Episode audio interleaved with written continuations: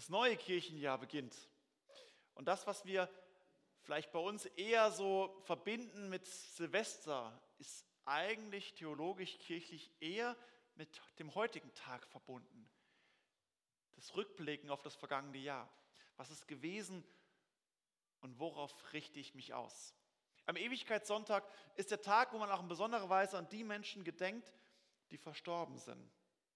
Im letzten Jahr war es in unserer Gemeinde Marie Eiche und vor knapp zwei Wochen Karl Klaus und Max Ritter noch in Haltingen. Aber vielleicht auch darüber hinaus haben Sie in Ihrem Bekannten- und Freundeskreis sonst noch Menschen, die, von denen Sie im letzten Jahr Abschied genommen haben.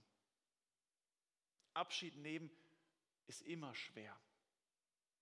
Und vor allem wird uns im Anschluss dann erst bewusst, was eigentlich oft ein Mensch für uns bedeutet hat, wenn wir merken, dass er eine Lücke hinterlässt. Und wenn jemand eine Lücke hinterlässt, ist es ja eigentlich auch ein gutes Zeichen, weil es zeigt, wie wertvoll und wichtig uns dieser Mensch in unserem Leben war. Und es zeigt auch, was uns ein Mensch bedeutet hat. Trauer und Schmerz sind also zugleich auch Zeichen der Wertschätzung gegenüber dem Menschen. Aber heute ist kein Totensonntag, so wie ihn die katholische Kirche nennt als Totensonntag, sondern heute ist der Ewigkeitssonntag, wie ihn die evangelischen Kirchen, die Protestanten bekennen und bezeugen. Der Blick soll nämlich nicht auf den Tod, nicht auf den letzten Feind dieser Welt unseres Lebens geheftet sein, sondern der Blick soll darüber hinaus reichen zur Ewigkeit, zur kommenden Herrlichkeit. Denn jedes Leid, jeder Abschied, jede Krankheit, jeder Virus, jede Verfolgung, jeder Tod werden nicht das letzte Wort haben. Sie sind immer nur vorläufig. Und deswegen gilt es auch in besonderer Weise in der Corona-Situation, dieser Virus wird nicht das letzte Wort haben, weder in unserem Leben noch in dieser Welt, sondern nur vorläufig sein. Im großen Auferstehungskapitel der Bibel dem ersten Korintherbrief, Kapitel 15, bejubelt Paulus Tod.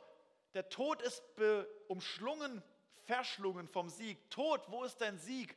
Tod, wo ist dein Stachel?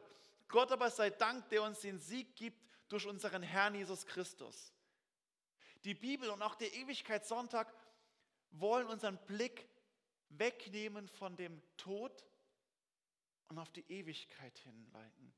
Und dabei geht es nicht um eine billige Vertröstung. Die Religionskritiker, allen voran auch die Marxisten aus der linken Richtung, wollen, haben immer gesagt, Opium ist, Religion ist Opium des Volkes. Die Leute werden einfach betäubt, das Leid und der Schmerz wird betäubt und es wird so auf die Ewigkeit vertröstet. Und wenn es keine Ewigkeit gäbe, schreibt Paulus selbst lange vor dem Marxismus, dann wäre alles sinnlos. Wer aber mit Jesus Christus verbunden ist, an ihn glaubt, täglich in seinem lebendigen Wort liest und mit ihm im Gebet verbunden ist, der schöpft aus einer Quelle der lebendigen Hoffnung. Der schöpft aus einer Quelle, wo der Tod nur das vorletzte Wort hat. Denn das letzte, das entscheidende Wort ist die Ewigkeitsperspektive. Das Leid dieser Welt, ob es Tod ist, ob es Krankheit ist, ob es Einsamkeit ist, ob es Arbeitslosigkeit ist, ob es Streit ist, ob es Gewalt ist. All das bleibt real in dieser Welt und vielleicht das ein oder andere auch in deinem Leben. Aber du bist eingeladen, herausgerufen, dass es durch die Ewigkeitsperspektive eine ganz andere Bedeutung bekommt und ganz anders eingeordnet wird. Denn worauf wollen wir in dieser Welt hoffen? Wenn man im Moment unsere Nachrichten anschaut, hat man das Gefühl, die größte Hoffnung, die diese Welt hat, ist, dass endlich der Impfstoff von BioNTech zugelassen wird und verteilt werden kann. So endlich dann, ja, hoffentlich hoffen wir darauf, dass es in dieser Welt wieder besser wird. Doch dann ist es was anderes, was kommt. Und egal, ob es heute oder ob es morgen ist oder ob es in 100 Jahren, was ich euch allen wünsche, sein wird, sofern uns der Herr nicht vorher wiederkommt, wird es einen Tag geben, wo der Tod auch in unserem Leben real werden wird und wir ihm gegenübertreten. Das ist der letzte Feind unseres Lebens. Er wird bestehen bleiben, egal ob heute vom Auto überfahren oder in 100 Jahren. Wir gehen in diesem Welt Stück für Stück dem Ende entgegen. Wir sterben hier jeden Tag Stück für Stück. Doch wenn wir an Jesus Christus glauben, gehen wir nicht auf den Tod zu. Dann ist die Perspektive eben nicht der Tod, sondern wenn wir an Jesus Christus glauben, und der Ewigkeitssonntag ist genau diese Perspektive, nicht der Totensonntag, sondern Ewigkeitssonntag, die Perspektive ist, wir gehen vom Sterben Stück für Stück hinüber zum Leben. Die Perspektive ist die Ewigkeitshoffnung, das Leben. Und auch wenn unser Mensch hier, wenn wir als Menschen täglich hier Stück für Stück sterben, wohl dem, dass ein innerer Mensch täglich Stück, Stück für Stück aufgebaut wird und er lebt. Der eine Ewigkeitsperspektive hat, die wir bitter nötig haben. Das ist der Ewigkeitssonntag. Unser Predigtext heute ist, steht äh, im Propheten Micha und ich habe am Anfang überlegt, ob ich nur einzelne Verse daraus nehmen soll.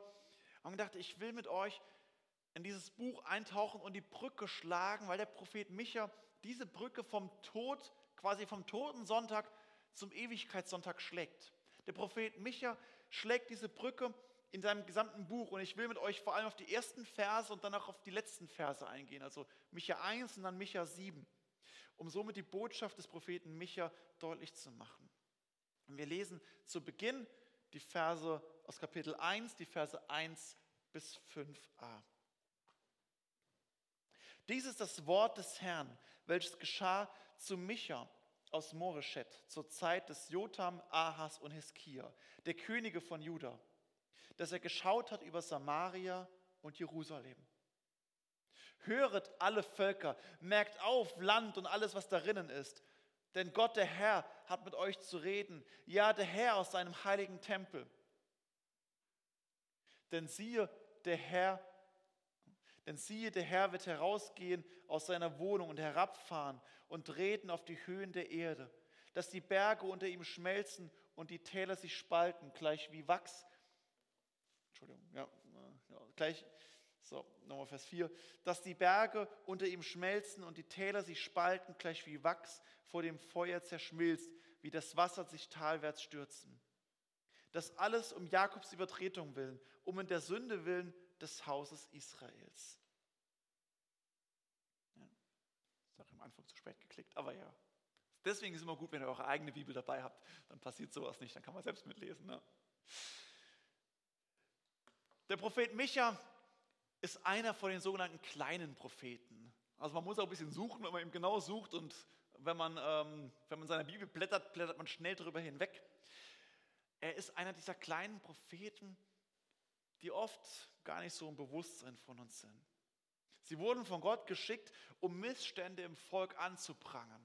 Ganz konkret oft die fehlende geistliche Substanz oder dort, wo politisch Macht an sich gerissen wird, wo politischer Missbrauch äh, betrieben wurde und auch wo soziale Missstände stehen, wo Ungerechtigkeit im Volk geschehen.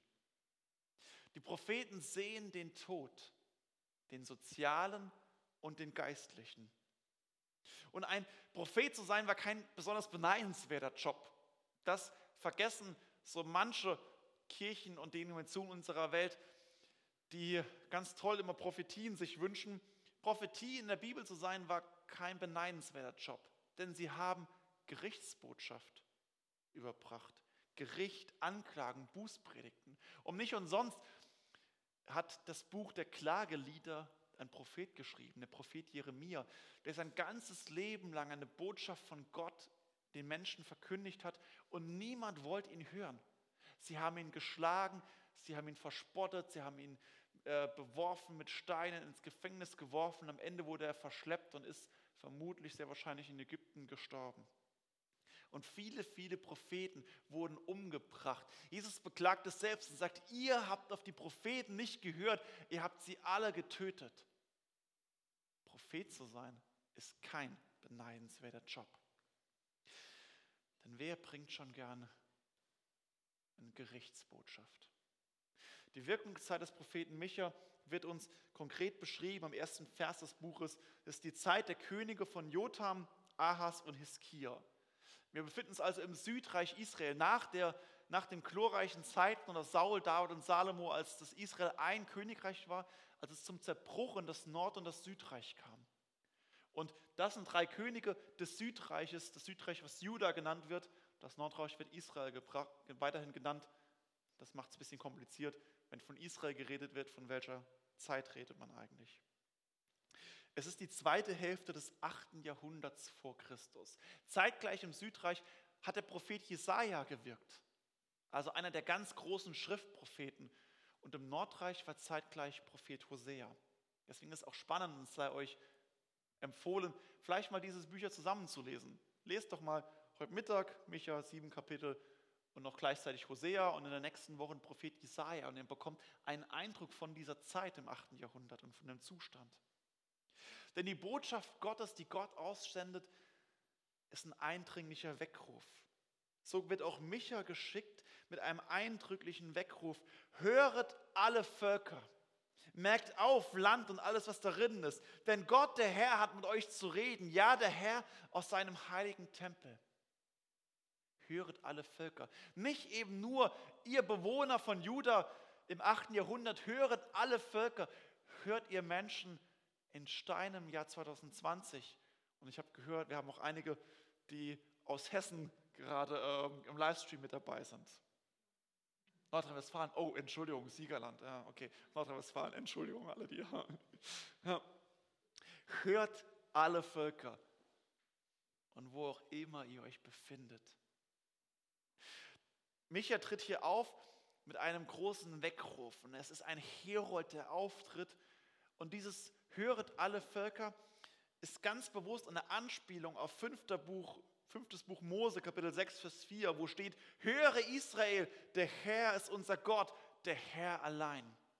Das ist der wichtigste Vers eines gläubigen Juden, der jeder gläubige Jude täglich mehrfach betet. Shema Israel, Yahweh Achenu, Yahweh. Höre Israel, der Herr ist unser Gott. Der wichtigste Vers eines Juden der ihn auf einen lebendigen Gott hinweist. Hört auf diesen Gott. Aber dass Micha ruft und sagt, hört auf diesen Gott, ist kein Befreiungsbotschaft hinten dran. Es ist nicht die Botschaft, wie der Prophet, äh, äh wie Mose von Gott zum Volk geschickt wird und sie, wie wir es beim KFC hatten, das Volk in die Freiheit führt sondern es ist viel eher die Botschaft Gottes, wie er Adam zu sich zitiert und sagt, Adam, was hast du getan? Hört auf Israel, denn siehe, der Herr wird herausgehen aus seiner Wohnung und herabfahren. Gott verlässt seinen Thron im Himmel. Das liest man hier so.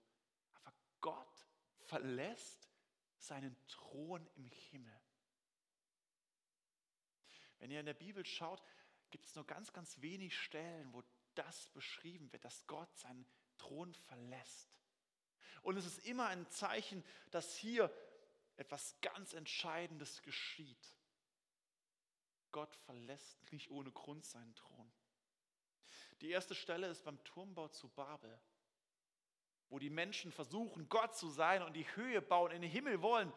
Und Gott steht zweimal explizit in diesem Text drin, schaut es euch an, dass Gott zweimal den Himmel verlassen auf die Erde kommt. Während die Menschen in den Himmel kommen wollen und wollen groß sein, macht Gott sich klein.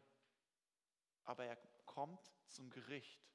Und in anderer Stelle, wo Gott seinen Thron verlässt, ist, lesen wir bei Stephanus, der Steinigung des ersten Märtyrers der Christenheit, wo es Christus nicht auf seinem Thron hält und wo Stephanus Christus stehen sieht vor seinem Thron. Christus zerreißt es quasi und er kann nicht auf seinem Thron stehen bleiben. Er steht auf, er springt auf. Wenn Gott seinen Thron verlässt, ist die Lage wirklich ernst. Das alles um Jakobs Übertretungen willen, um der Sünde willen des Haus Israels. Jakob, Haus Israel, also das hier sind auch Metaphern für das ganze Volk die genauso auf uns übertragen werden, wegen der Sünde willen. Sünde ist mehr als nur ein kleines Fehlverhalten. Sünde ist mehr als nur ein Geschwindigkeitssünder, der beim Blitzen erwischt wurde. Oder ein Rotsünder beim Fußball. Oder der eine gelbe Flagge kassiert hat für Roughing the Passer beim Football. Das sind harmlose Sünden, wenn man sie überhaupt Sünden nennen kann. Sünde heißt, ich lebe im Tod. Ich bin tot, geistlich tot. Und ich handle wie ein geistlich Toter. Ich lebe nicht von der Ewigkeitsperspektive her, weil ich tot bin. Ich rebelliere gegen Gott. Ich meine, dass er mir was vorenthält. Martin Luther hat es zusammengefasst, ich will nicht, dass Gott Gott ist, sondern ich will immer selbst Gott sein. Ich will nicht, dass Gott Gott ist. Ich will selbst Gott sein und will, dass Gott nicht ist. Das ist Sünde. Ich will mich selbst in der Hand haben, mein eigenes Leben, meine Entscheidungen. Ich will doch selbst wissen, was für mich dran ist und gut und böse ist. Und niemand ist frei von dieser Versuchung. Claudia hat es am Anfang sehr eindrücklich auch beschrieben. Dieser Kampf, in dem wir drinstehen, Anfechtungen, Versuchungen, Gott nicht treu zu sein, Gott nicht zu dienen und anderen Stimmen zu gehorchen. Schon mal ein kleiner Spoiler-Alarm. Claudia wird am Ende noch ein Zeugnis geben, was auch dazu passt. Die Versuchungen, dass wir auf uns selbst schauen und selbst meinen, was gut und böse ist, und Gott misstrauen. Das ist Sünde. Ich bin geistlich tot. Deswegen hat Gott zu Adam und Eva gesagt, wenn ihr von der Frucht esst, werdet ihr sterben weil sie geistlich gestorben sind in diesem Moment. Wir Menschen können noch so sehr leben. Wir können 300 Jahre alt werden. Wir können geistlich schon längst tot sein. Das ist die Realität dieser Welt, dass dieser Welt Milliarden von lebenden Leichen herumlaufen. Geistlich tote Menschen. Die Folgen davon die wir sehen von diesem Zustand, ist Hass und Gewalt, Plünderung und Kriege oder auch subtilere Formen der Sünde, Ausbeutung, Missbrauch, Mobbing oder Sünde im Verborgenen, Gewalt in Familien, Abtreibung, Erpressungen. All das ist Leid in dieser Welt, in unserem Leben. All das ist real. Und all das ist die Folge der Sünde einer Welt und Menschen, die getrennt sind von Gott die am Totensonntag leben, statt in der Ewigkeitsperspektive. Sünde zerstört, das ist der Weckruf, der uns täglich vor Augen geführt wird. Und Gott kommt herab. Gott kommt herab und er sieht dein und mein Herz und deine und meine Situation. Und Micha kündigt ein hartes Gericht an. In seinem, in seinem Buch, ähm, dem Süd, Südreich Juda gegenüber, er war der erste Prophet, der das Unvorstellbare sogar geschildert hat, nämlich in Micha 3, Vers 12 ist er der erste Prophet, der sagt, dass der Tempel Salomos, der Ort, wo Gott wohnt, die Bundeslade, das Zeichen der Gegenwart Gottes mit den zehn Geboten drin und dem Stab des Mose und der Gnadenthron mit Gold überzogen, wo Gott lebendig gegenwärtig ist, dass dieser Tempel zerstört werden wird. Das war für Juden unvorstellbar. Und dass er das ankündigt, hat einen Schock ausgelöst. Wir lesen es später in Jeremia 26. Jeremia ist in unserer Bibel, weil er ein Schriftprophet ist, davor eingeordnet. Aber Jeremia hat 120 Jahre später erst geschrieben. Und Jeremia 26 schreibt er, zitiert er sogar wörtlich Micha 3, Vers 12. Es ist die einzige Stelle in der Bibel, wo ein Prophet wörtlich einen anderen Propheten zitiert. Das ist, macht es extrem eindrücklich, welche Wirkung die Botschaft des Micha gehabt haben muss. Bei Micha merken wir und lesen wir nichts davon, dass das Volk irgendwie reagiert hat. Jeremia schreibt 120 Jahre später, dass das Volk erschüttert war, umgedreht ist, Buße getan hat und zu Gott zurückgekehrt sind, dass sie wirklich umgedreht sind. Die Gerichtsbotschaft über die Sünde war aber nur ein Teil seiner Botschaft. Auch wenn sie den größten Teil ausmacht, so ist das Buch durchzogen von Ankündigung eines, einer Sündenzerstörung. Deswegen ist es gut, wenn ihr heute Mittag, das habt ihr eine halbe Stunde gelesen, das Buch einmal am Stück durchliest. Genauer gesagt, eines Sündenzerstörers wird angekündigt. Soeben haben wir im Lied gesungen, Jesus ist kommen, in der zweiten Strophe davon. Wir haben gesungen, Jesus ist kommen, nun springen die Bande. Stricke des Todes, die reißen entzwei. Unser Durchsprecher ist nunmehr vorhanden. Er, der Sohn Gottes, der machet recht frei. Dieses in Schriftform oder in Liedform gegossen, was Micha in Kapitel 2 so schreibt. Ich will dich, Jakob, sammeln, ein heiliger Rest, was ganz und gar, was übrig ist, von Israel zusammenbringen. Er wird als ein Durchsprecher vor ihn heraufziehen. Sie werden durchbrechen, durch das Tor hinausziehen und der König wird vor ihnen hergehen und der Herr an ihrer Spitze. Gott, der Herr, der König, er selber wird dem Volk vorangehen. Das, was gefangen liegt in Sünden. Das, was hinter Mauern eingeschlossen ist. Das, was im Kerker dahin rottet. Sünde wird hier nur deutlich, es ist, es ist nicht einfach nur ein Fehlverhalten. Sünde ist ein völliger Zerbruch des Menschen, eine Kapitulation, eine Insolvenz unter der Sünde. Und die Sünde wirken, wie wir es gesungen haben, wie diese Stricke des Todes, die uns gefangen halten, die uns in ein Gefängnis werfen und uns einkerkern, einketten. Und wer in einem Kerker liegt und an Händen, Füßen komplett von Ketten umschlungen, der kann sich nicht selbst befreien. So gern es auch möchte und so gut die Motive auch wären. Ich kann mich nicht selbst befreien. Es braucht einen Durchsprecher, der von außen kommt, die Mauern aufreißt, das Gefängnis aufschließt und mir meine Ketten abnimmt. Es braucht einen Durchsprecher, einen Sündenzerstörer. Es braucht einen, den König der Könige. Und es braucht keinen menschlichen König. Es braucht den lebendigen Herrn und Gott, der uns aus der Gefangenschaft der Sünde befreit. Es braucht den Durchbrecher. Das gilt für die Welt im Großen und es gilt für die Welt im Kleinen. Die Welt im Großen, die hoffnungslos der Sünde und der Rebellion ausgeliefert ist. Und es gilt der Welt im Kleinen, unserem Leben, deinem, meinem Leben. Wir brauchen beim Zustand dieser Welt nicht mehr Sozialarbeiter. Wir brauchen nicht in erster Linie bessere Virologen und bessere Impfstoffentwickler. Denn was wir in erster Linie brauchen, ist Jesus Christus, den Erlöser des, der Welt, der uns von einem wirklichen gefährlichen Virus befreit, dem Wurzel aller anderen Viren, aller anderen Sünden, nämlich der Trennung von Gott. Diesen braucht es. Wir Menschen, du und ich, wir brauchen diesen Herrn, weil wir auch im Gefängnis der Sünde immer wieder drinstecken und er uns befreit daraus. Dann kommt in Micha 5, Vers 1 diese Botschaft. Und du, Bethlehem, Ephrata, die du klein bist unter den Städten in Juda, aus dir soll mir der kommen, der in Israel Herr sei, dessen Ausgang von Anfang und von Ewigkeit her gewesen ist. Es ist die Botschaft des aufgehenden Advents. Advent, Ankunft. Er kommt. Da kommt einer, der Durchsprecher.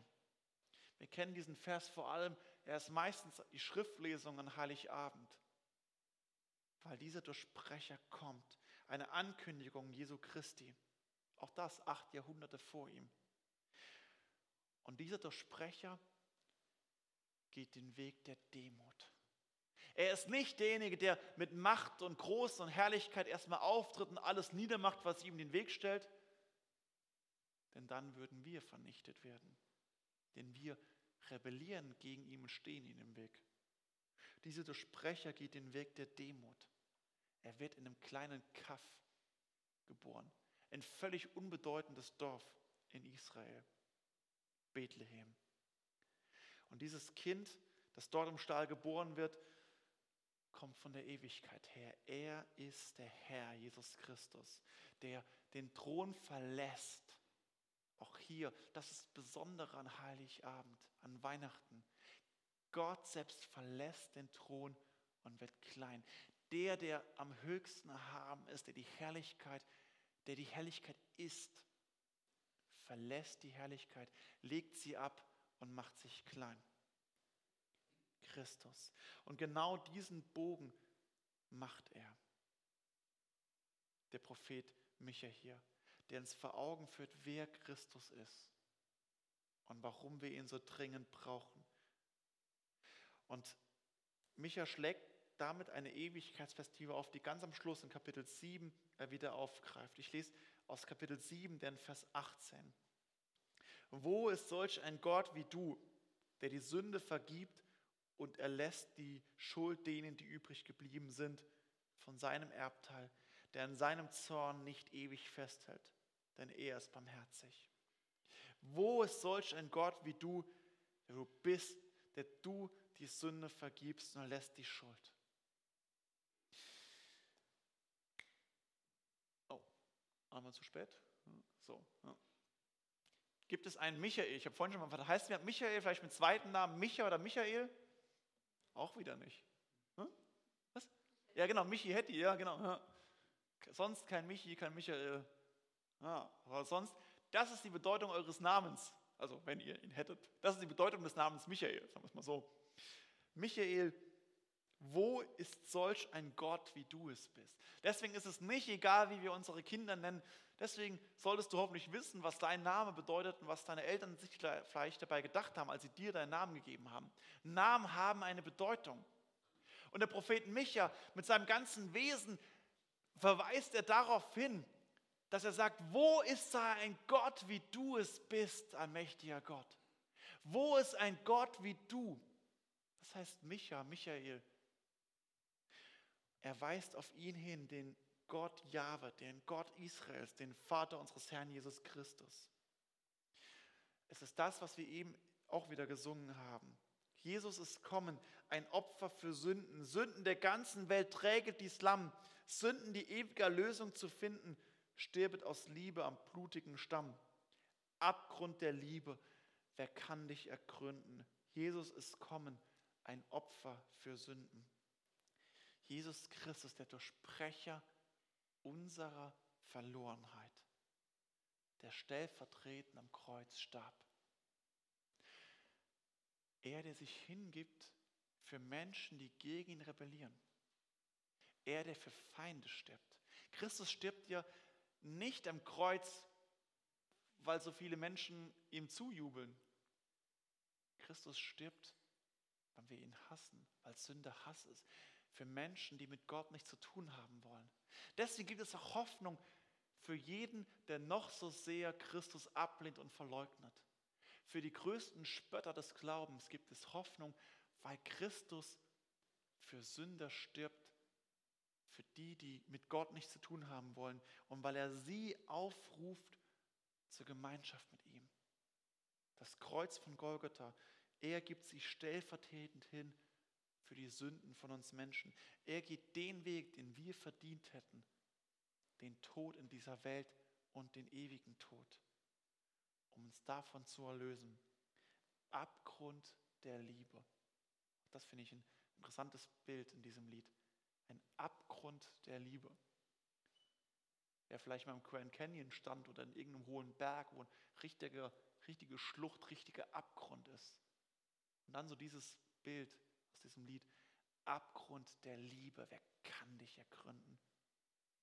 Wo ist ein Gott, wie du es bist, der trotz unserer Rebellion uns aufruft und sagt, komm zum Leben, komm zur Gnade.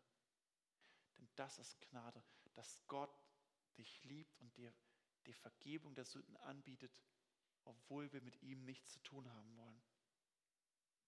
Und dieser Vers 18 besingt eben diese göttliche Gnade und bejubelt es. Und dann wendet sich die Blick auf Menschen, die befreit sind von dieser Gnade Gottes, die frei geworden sind von dem Kreuz, durch den, durch den Tod Christi frei geworden sind von der Schuld. Diese Verse richten sich an dich, wenn du Kind des lebendigen Gottes bist. Wenn du dir nicht sicher bist, wenn du es nicht weißt, ja, ich komme vielleicht in die Gemeinde, aber eigentlich habe ich das jemals richtig festgemacht?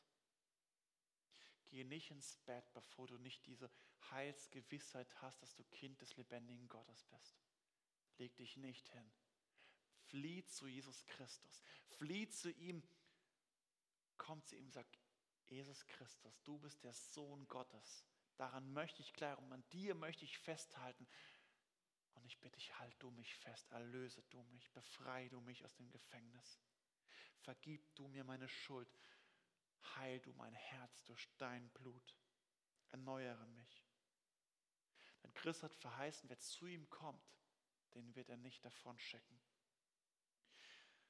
Und wenn du schon länger oder seit kurzem Kind des lebendigen Gottes bist, dann gilt für dich diese Erlösung, dann gilt für dich die letzten beiden Verse oh, ja, des, äh, äh, des Buches Micha. Dort schreibt er in Vers 19, 20, er wird sich unser Wider erbarmen, unsere Schuld unter die Füße treten und alle unsere Sünden in die Tiefen des Meeres werfen. Du wirst Jakob die Treue halten, Abraham Gnade erweisen, wie du unseren Vätern vor Zeiten geschworen hast. Liegt am Anfang der Vers auf dem, äh, der Fokus auf dem Wieder. Du wirst dich unserer Wieder erbarmen. Egal, ob du schon lange Christ bist oder erst seit kurzem oder vielleicht erst heute wirst. Wieder wird sich Gott über dir erbarmen.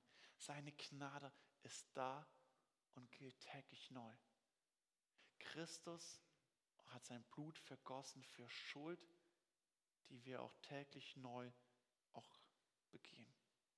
Denn wir leben als Kinder dieser Welt immer noch in der sündigen Natur. Und das ist, was Claudia eben beschrieben hat und auch wieder beschreiben wird, ist, wir stehen als Kinder in diesem Kampf drin.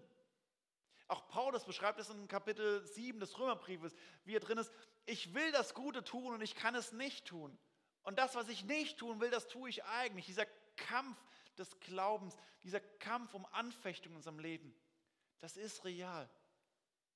Und das ist da und die gilt die Verheißung, Gott wird die Sünde wieder unter die Füße treten.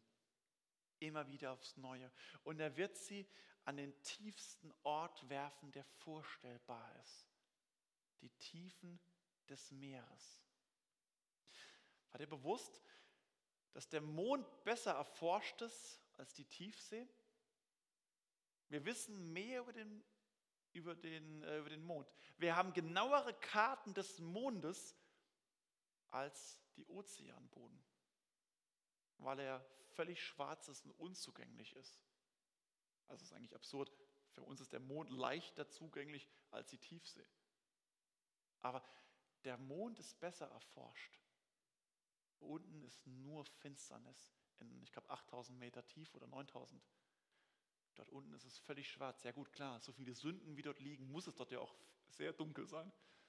Wobei bei der Sünden allein meines Lebens müsste eigentlich schon ein Berg, äh, egal. Ähm, das ist so dieser Ausdruck, dieses Bild, so tief, am tiefsten Punkt dieser Welt, dort, wo niemand hinkommt.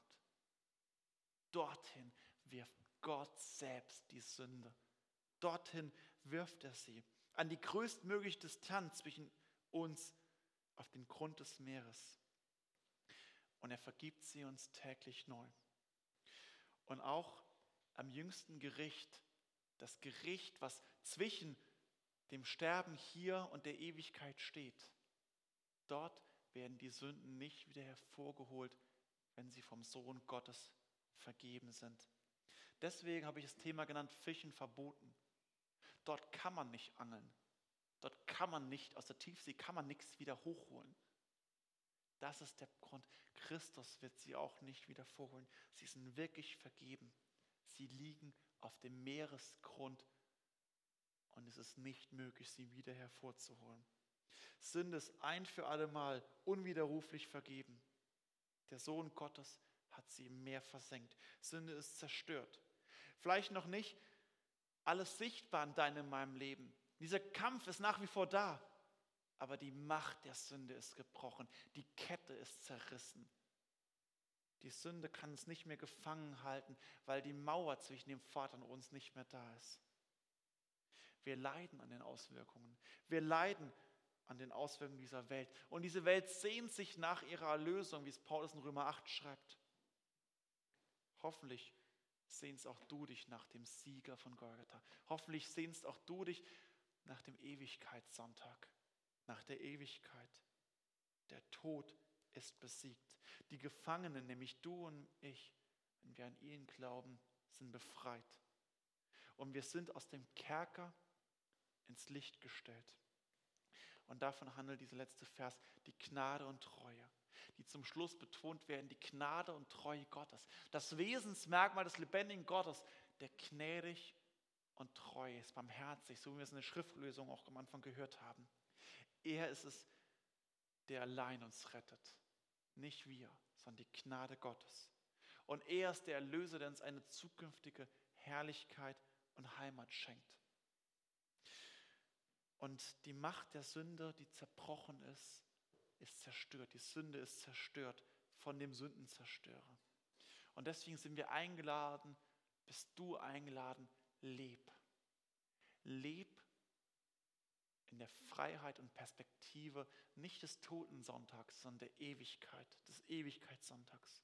Leb und lass dich nicht gefangen nehmen von den Sorgen dieser Welt. Sei es Tod, sei es Krankheit, sei es ein Virus, sei es Einsamkeit, sei es Perspektivlosigkeit. So viele Dinge, die unser Herz gefangen nehmen wollen.